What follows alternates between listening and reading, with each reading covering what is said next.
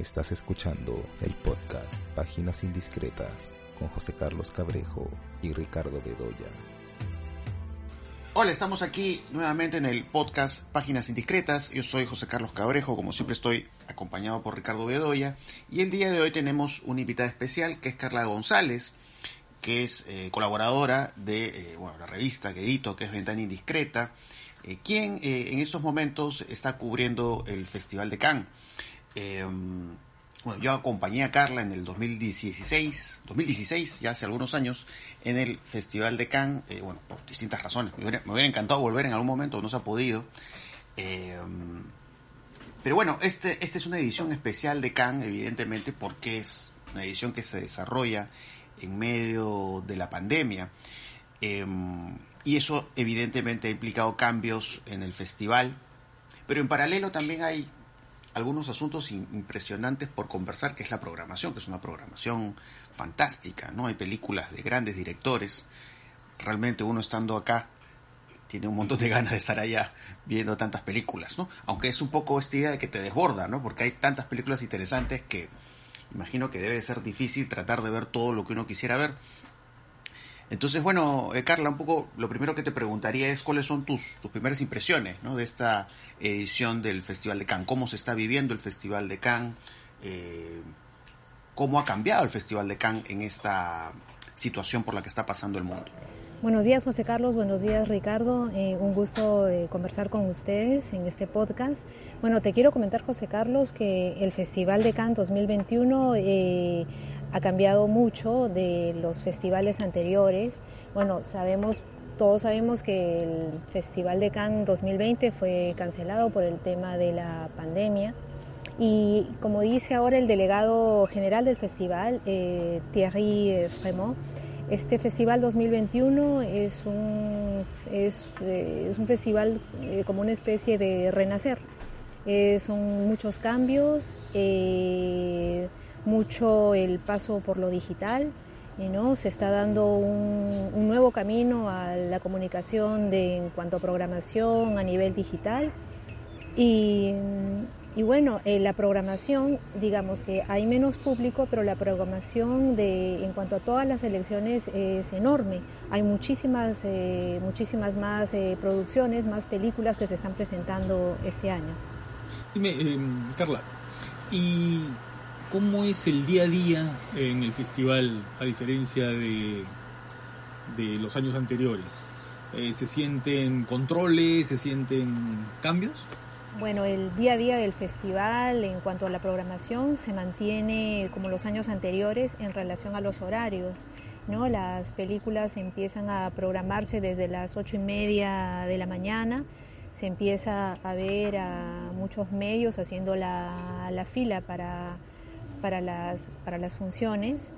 Y en cuanto a los controles, eh, fíjate que sí, eh, se, pide, se pide controles en cuanto a los certificados de anticovid, las, los certificados de las vacunas.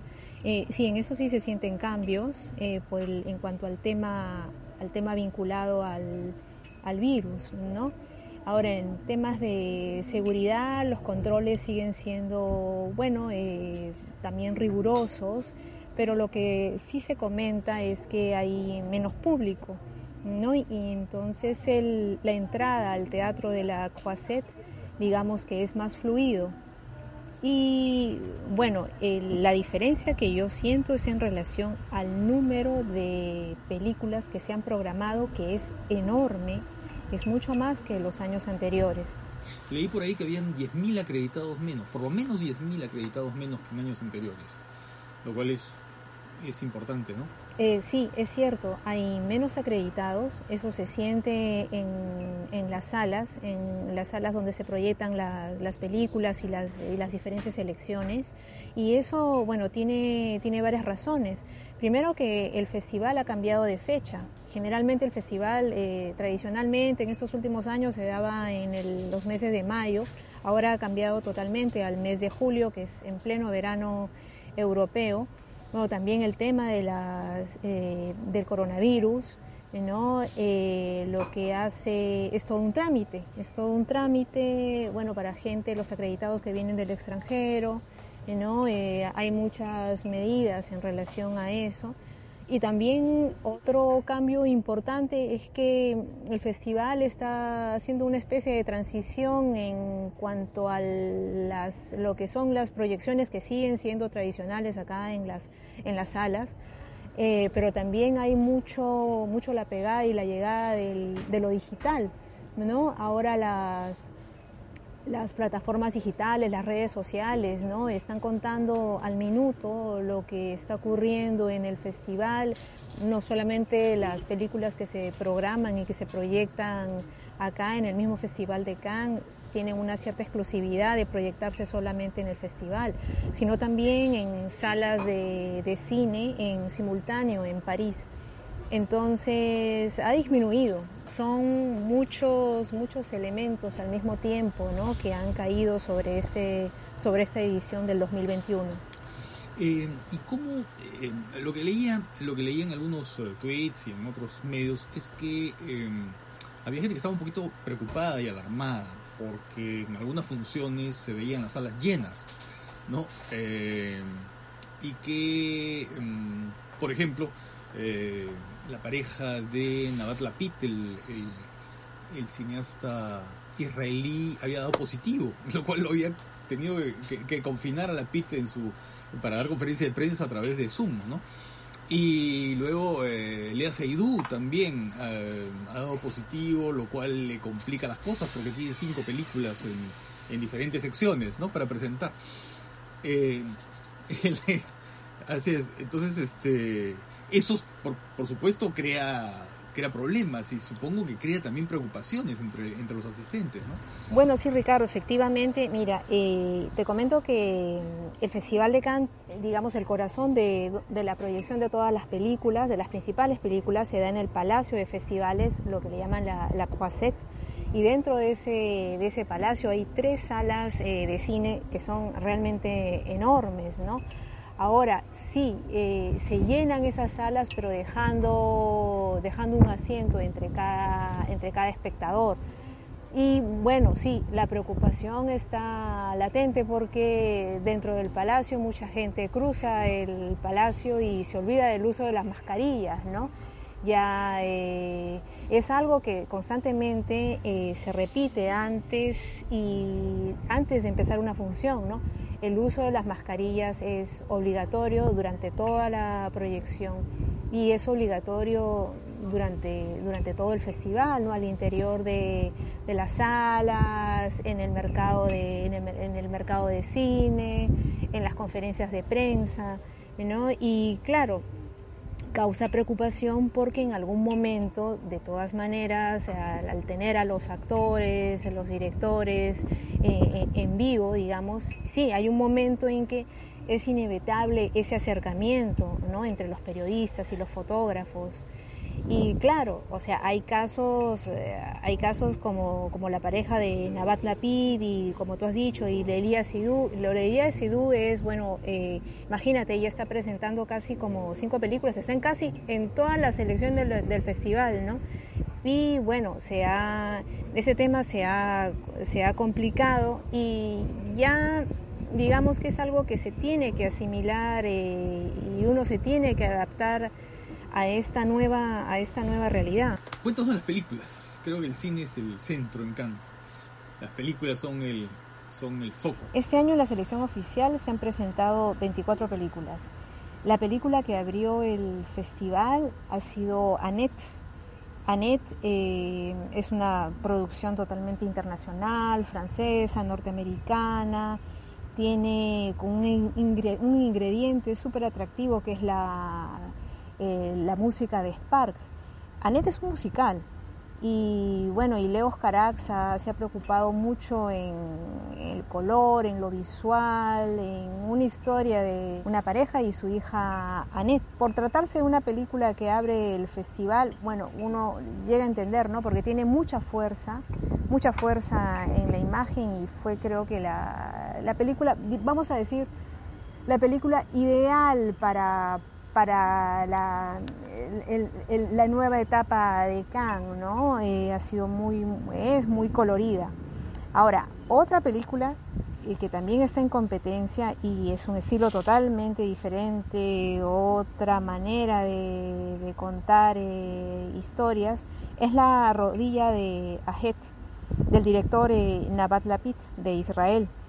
Ahora, es, eh, es la vida de, un realizador, de un director, ¿no? que entra un poco en, conflicto con su país y con él mismo, ¿no? en, un lugar aislado. Bueno, es, eh, es un poco una película que, explora y que, que, explora todos los, los, demonios de este, de este protagonista, ¿no? Y, lo muestra, ¿no? Está, tiene un buen ritmo, tiene muy buen ritmo, está, está bien narrada, está bien dirigida, ¿no? Y, otra película eh, que he podido ver es la francesa eh, Todo salió bien, de François Ozon Em, que tiene como protagonista a Sophie Marceau y eh, esta película trata un tema bastante controvertido eh, ¿no? sobre, sobre la eutanasia, ¿no? que, siempre causa polémica. ¿no? Hablado de dos eh, cineastas que son estilistas, ¿no? como Carax y, y de modo muy distintos cada uno, ¿no? cada uno en su, en su camino. ¿no? Pero claro, lo que tú dices más o menos confirma ¿no? esa, sobre todo lo que dices de Carax, ¿no? Que va mezclando teatro, espectáculo, musical y demás, cosa que ya encontrábamos en algunas de sus películas anteriores, ¿no? Porque ya en Holly Motors también había ese, esos momentos musicales, por ejemplo ese momento en La Samaritaine, ¿no? Eh, en el, estos almacenes vacíos que de pronto empieza y hay esta secuencia extraordinaria, ¿no? En la que en la que se canta, ¿no? O el momento del intermedio, el momento del intermedio en la iglesia con los tambores, ¿no? Eh, hay ese lado estilístico que es bien interesante en Carax, ¿no? Y que, bueno, tú dices que, que en Annette se repite, ¿no? Lo cual ya nos abre el apetito. Eh, otra, otra película también que, ha, que he podido ver ha sido una película de Dinamarca, se llama Julie en 12 capítulos o también se puede traducir, tiene un, como un subtítulo, ¿no? La, peor persona en el mundo. Eh, bueno, es de Joaquín Trier.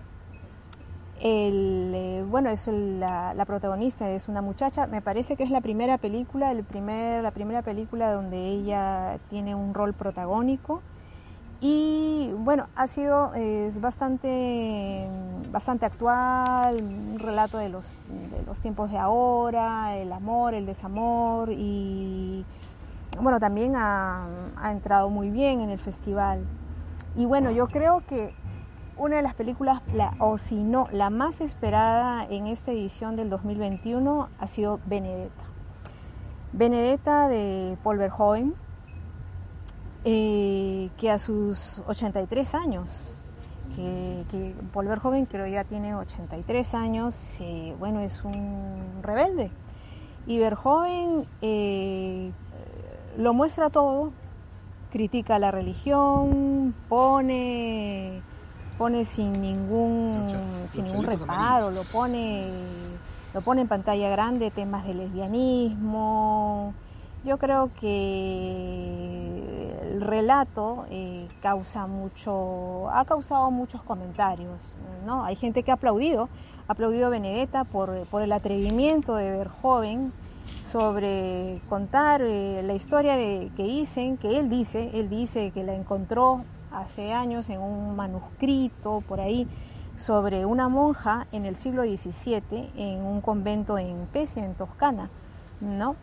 Y pone pone a Virginie Efira, esta actriz belga, la pone ahí como Benedetta y em, yo creo que es el tipo de películas que, eh, que ha buscado el festival para, para reinaugurar, ¿no? Para esta nueva, para esta nueva etapa, ¿no? Y bueno, lo ha, logrado la notoriedad, ¿no? Todos están hablando de, de Benedetta otra película también que ha entrado ha sido la, La Fracture o La División, ¿no? Es de Catherine Corsini. Ahora, es eh, un tema también muy actual es, y muy duro a la vez, ¿no? Lo, lo, cuenta con, con, cierto humor, pero es un drama, es un, habla, habla, la película habla sobre el sistema de salud francés, lo que es eh, la salud del hospital público, ¿no? En una noche de caos, en, en plena revolución de los chalecos amarillos, ¿no? Y eh, bueno, esa es, eh, es, bueno, las principales que he visto. También alcancé a ver eh, Titanio de Julie eh, Docournau, ¿no? que tiene, es muy dura, es muy dura en sus imágenes. Tiene todo un estilo de, de Cronenberg, con la película Crash, si, si me preguntan alguna similitud. Y, bueno, quedan, quedan otras películas por, por ver, hay otras selecciones en, en, el festival sobre la quincena de realizadores de este año. ¿no? sea, una de las películas eh, más llamativas ¿no? que, que, se está dando actualmente en el festival es eh, Clara Sola.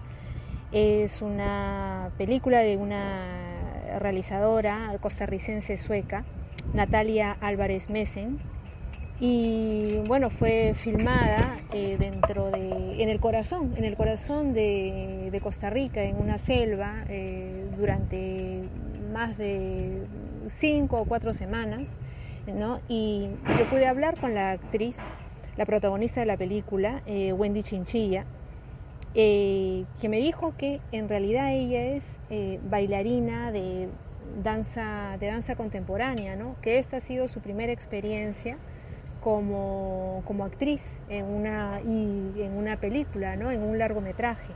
Y una cosa que tú dices que me parece interesante, porque has hablado de una película, la de Ozón, sobre la eutanasia, has hablado de La mujer sola costarricense, has hablado de la película de, de Catherine Corseny, que es la película sobre los eh, chalecos amarillos, ¿no? Y de la salud pública en Francia.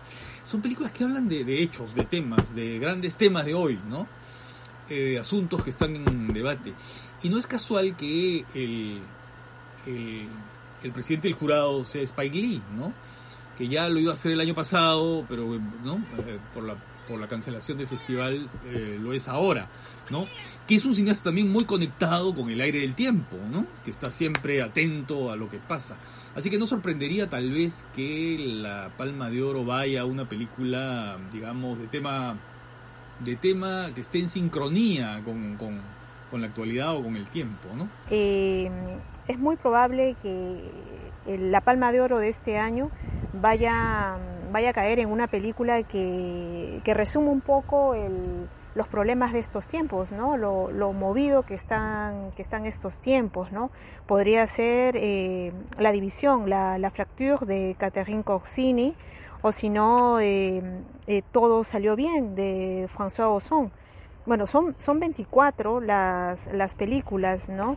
Y todas ellas, a su modo, tienen, tienen mucho que hablar sobre los problemas de la actualidad. Eh, Carla, hay, hay, algo que siempre ha sido llamativo en las, en las funciones del Festival de Cannes, que es un poco la, la reacción de los asistentes, ¿no? Que a veces son reacciones extremas, ¿no? Bueno, es interesante lo que comentas como Verhoeven, porque bueno, Verhoeven pues es un cineasta que siempre ha habido ahí una dimensión muy dura y muy provocadora en su cine, ¿no? Por eso, digamos, tengo muchas ganas de ver la película. Pero aparte de eso, bueno, un poco yendo al asunto de lo, polémico, de lo controvertido, de las reacciones a veces que pueden ser extremas en los asistentes, justo estaba leyendo sobre la proyección de la película Cow de Andrea Arnold, que es un documental sobre vacas, ¿no? Como una documental que cuenta la perspectiva de unos animales y leí por ahí que, eh, como que la mitad de los asistentes se fueron. ¿no? Eh, entonces, un poco tú qué sabes, qué has podido ver o qué has podido escuchar de estas, este tipo de reacciones que suelen haber en las, en las funciones de, de Cannes en esta edición. Bueno, sí, efectivamente, eh, José Carlos, eh, una película que entra al Festival de Cannes en cualquiera de las elecciones eh, entra, digamos, a una evaluación de los, de los espectadores, ¿no? De, que es el público, básicamente son críticos de cine, ¿no? Acá se mide se mide el, el grado de aceptación o rechazo, ¿no? Es un, una, un, como un termómetro de, lo, de cómo va a ser eh, recibida una película cuando ya vaya al, al, público en general. Ahora, en el caso del documental de Cow, eh, La Vaca, de Andrea Arnold, eh, bueno, sí ha sido muy comentado, es, es, una, es la historia de una vaca, la historia de una vaca y el día a día de, de, de la vaca, ¿no? Bueno, Andrea Arnold dice que ha querido hacer una especie de, homenaje de lo mucho que debemos los seres humanos a, a, a, la vaca. Bueno, es una, bueno, es una visión particular. Andrea Arnold pasó por el Festival de Cannes ya hace unos años eh, atrás, presentando American Honey, que fue recibida con muy buenas críticas, eh, ¿no?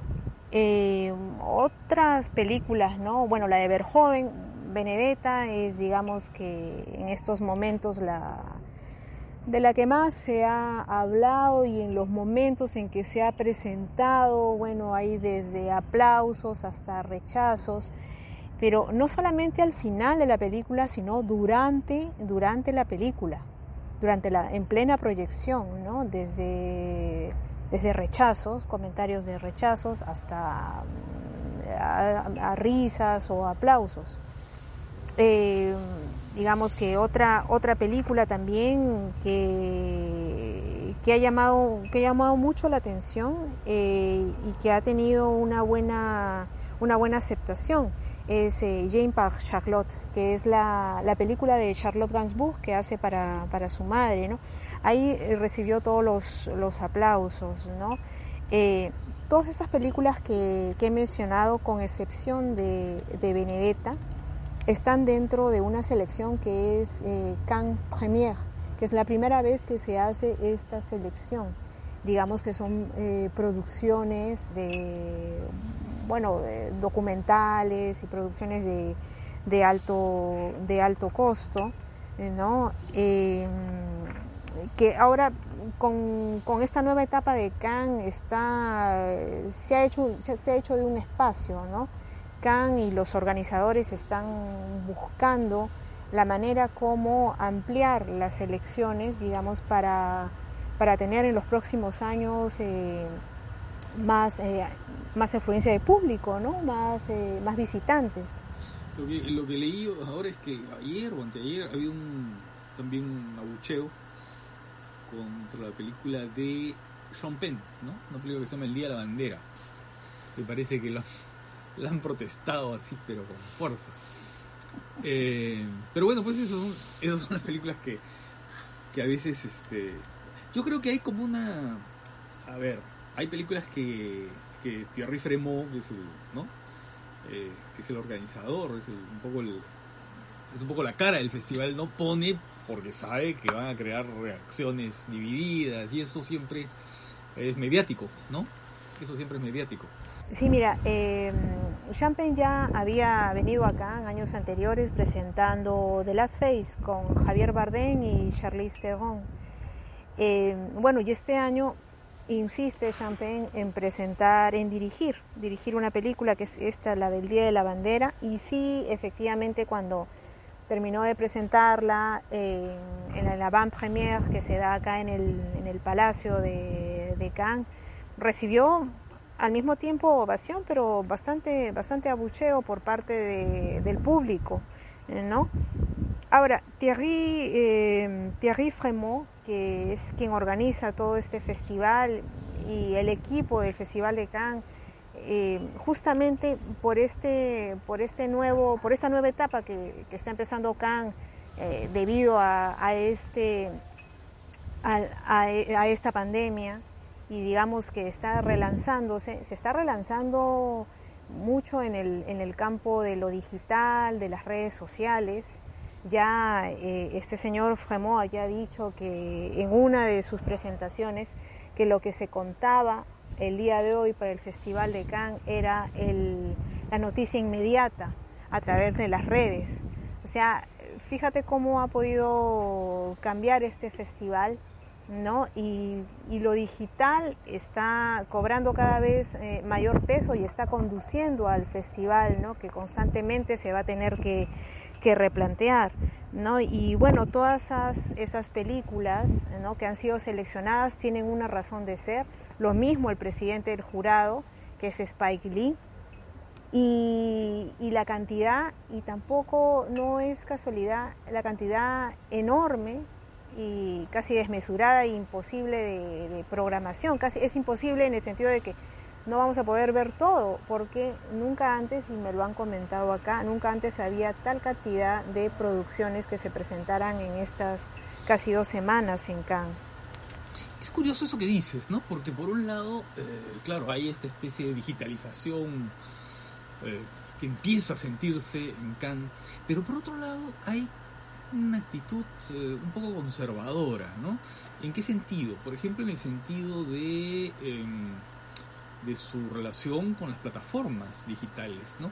Tal vez, claro, el conflicto con Netflix sea el más claro, ¿no? Pero en general, em, creo que en, Francia, ¿no? Eh, hay em, una cosa que es buena y que a la vez es problemática. Eh, eh, creo que lo que lo que es positivo es la convicción que tienen los franceses de que la sala de cine es importante, que la sala del cine debe ser eh, protegida, que la sala de cine debe ser privilegiada, ¿no? Pero por otro lado hay como una especie de sensación de desconfianza en ellos respecto al poder creciente de las plataformas, ¿no? Y eso creo que los está dejando un poquito en retraso, ¿no? Lo mismo siento, por ejemplo, con algunas por ejemplo, con otras eh, cosas vinculadas con el, con el cine en Francia. Por ejemplo, las revistas, ¿no? Por ejemplo, que eh, revistas tan influyentes como Cahiers du Cinema o Positif no tengan una edición virtual, ¿no? Que eh, estén confinadas al papel, que no tengan la posibilidad de que los lectores extranjeros puedan tener el acceso a las revistas a través de este, sus dispositivos, ¿no?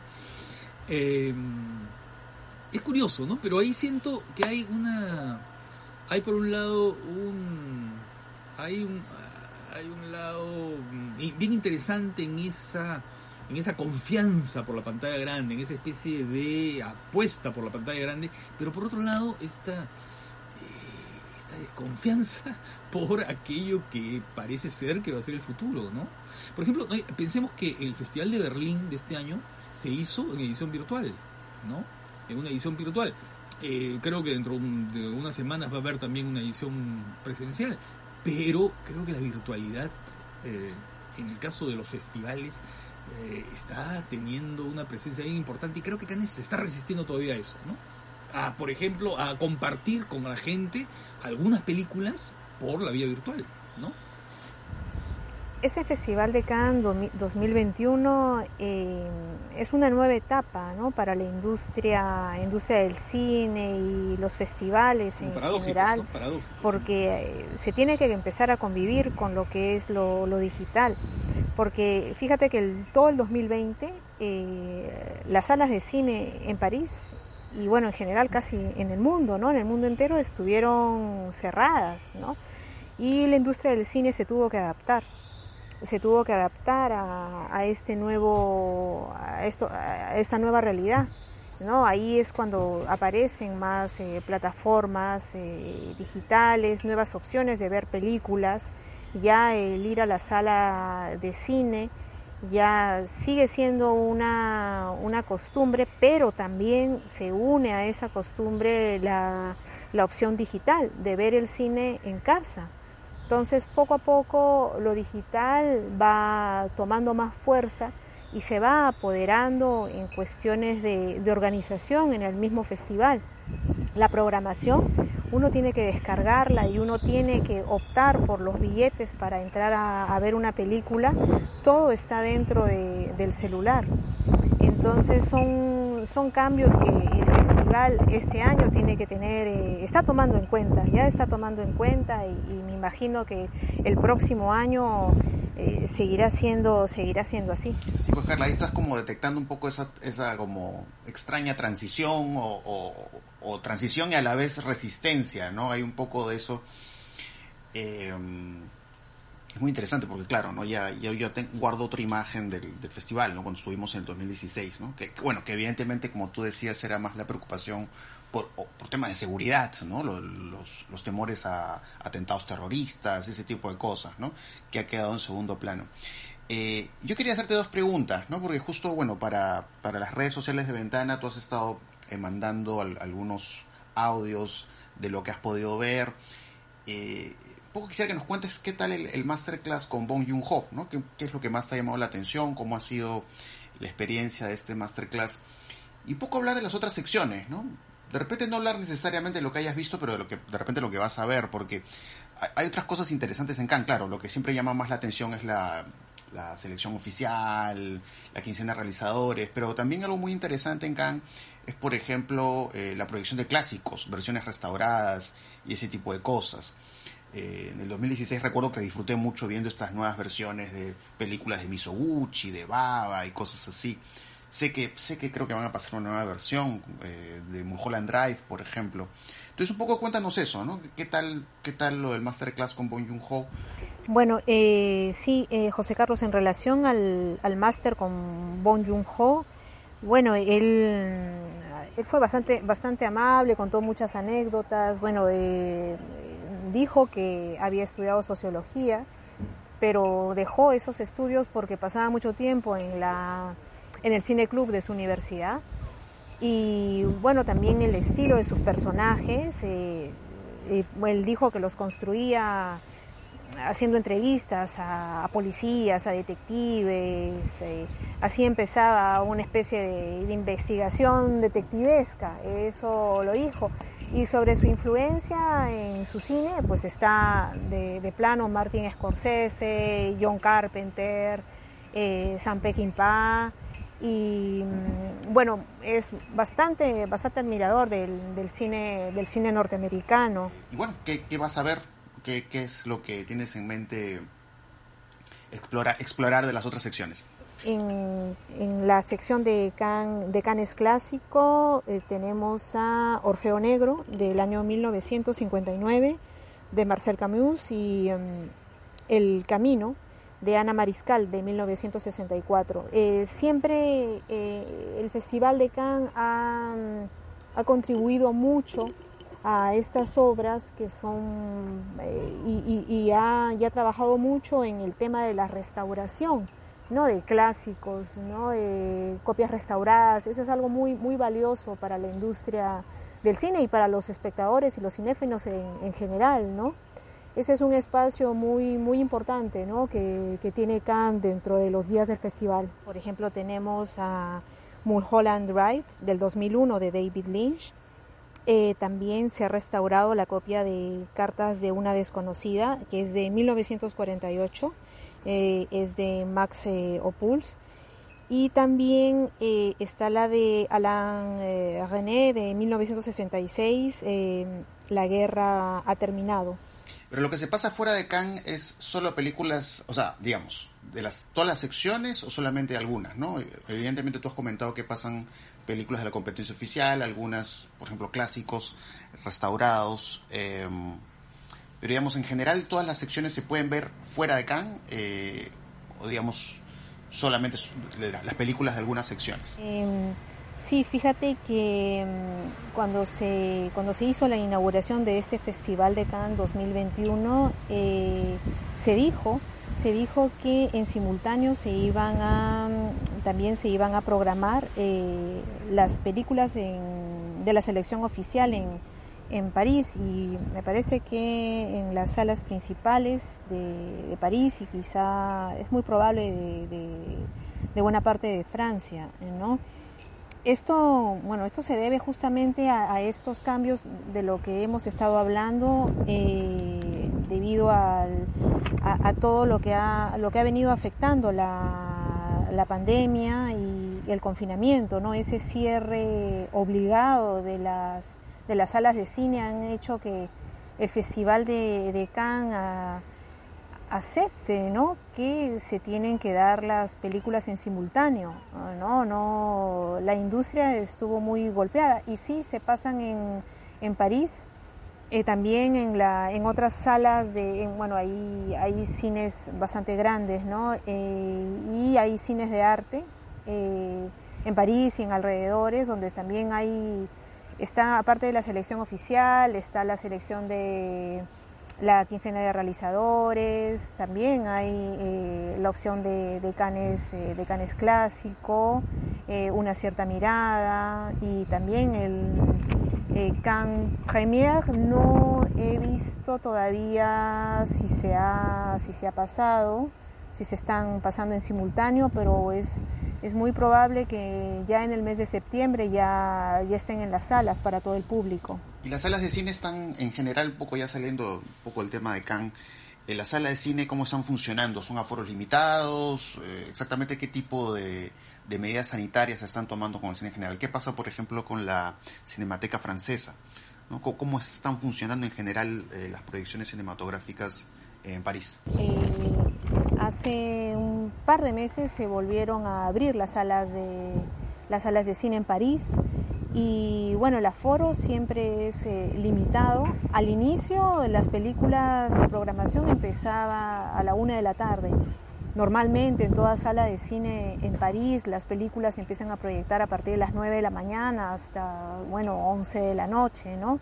Es todo el día, los, los siete días, ¿no? Eso sí, el cine, el cine no, no, nunca, se, nunca se detuvo, ¿no? En, en cuanto a proyecciones, ¿no? Las salas de cine.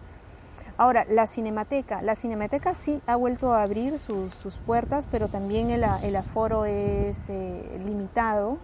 Es, eh, es quizá poco a poco, ¿no? Poco a poco están reprogramándose, poco a poco las actividades. Eh, recién este verano se están activando los horarios, recién están pasando a a cambiar los horarios de la una de la tarde, poco a poco a las 11 de la mañana, de las 9 de la mañana, sobre todo con el festival, ahora con la llegada del Festival de Cannes, eso está nuevamente retomándose en, las ciudades de Francia. Eh, y no hay una preocupación por el tema del popcorn, como hay acá en, Perú, con el tema de la sala de cine. Aquí no funciona porque no pueden vender cancha, no pueden vender canchita. O sea, hace, hace, hace año y medio están cerradas las salas porque no se puede meter canchita, ¿no?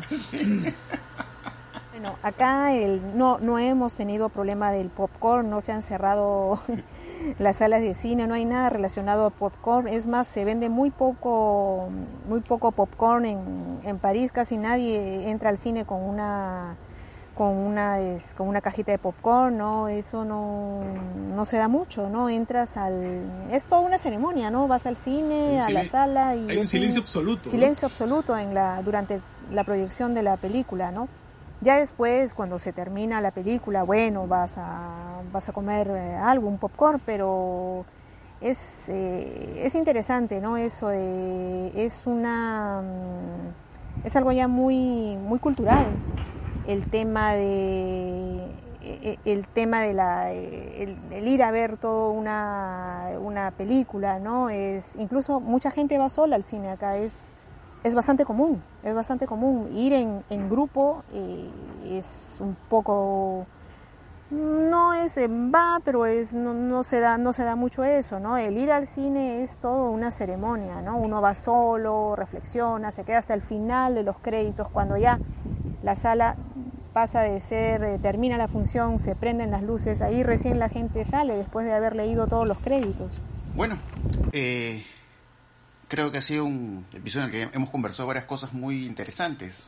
Eh, habían, digamos, desde, la distancia hay interrogantes, claro, nos enteramos algunas cosas por lo que se puede leer ahí en la internet. Pero bueno, creo que creo que este episodio es una buena oportunidad para ahí hacer otro episodio más quizás de cierre cuando ya termine el festival. Sería bueno ahí, Carla, contar contigo para un poco nos cuentes ya tus impresiones finales del festival, ¿no? Un poco en función a las películas que vayas viendo. Eh, así que bueno, bueno Carla, este, encantados de, de, haberte tenido acá en el, en el podcast y esperemos que ya en el siguiente episodio también podamos conversar, ¿no? Algunas cosas más y hay un poco estar al tanto ¿no? de las películas que, que, quienes nos escuchan pues ahí puedan estar a la expectativa de en algún momento poder, poder verlas. Siempre Can siempre pues es, es, un espacio en el que eh, podemos encontrar algunas de las películas más atractivas que se están haciendo pues en la actualidad.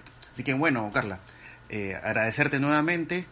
Y, no, muchas eh, gracias a ustedes por este espacio en, en este podcast para hablar de, de, uno de los temas que más me, que más me apasiona, que es el, que es el cine. ¿no? Entonces, eh, gracias y bueno, no, gracias a ti. espero a ti. poder seguir eh, conversando con ustedes. Y ya, bueno, entonces ya nos estaremos escuchando en otra oportunidad. Chao.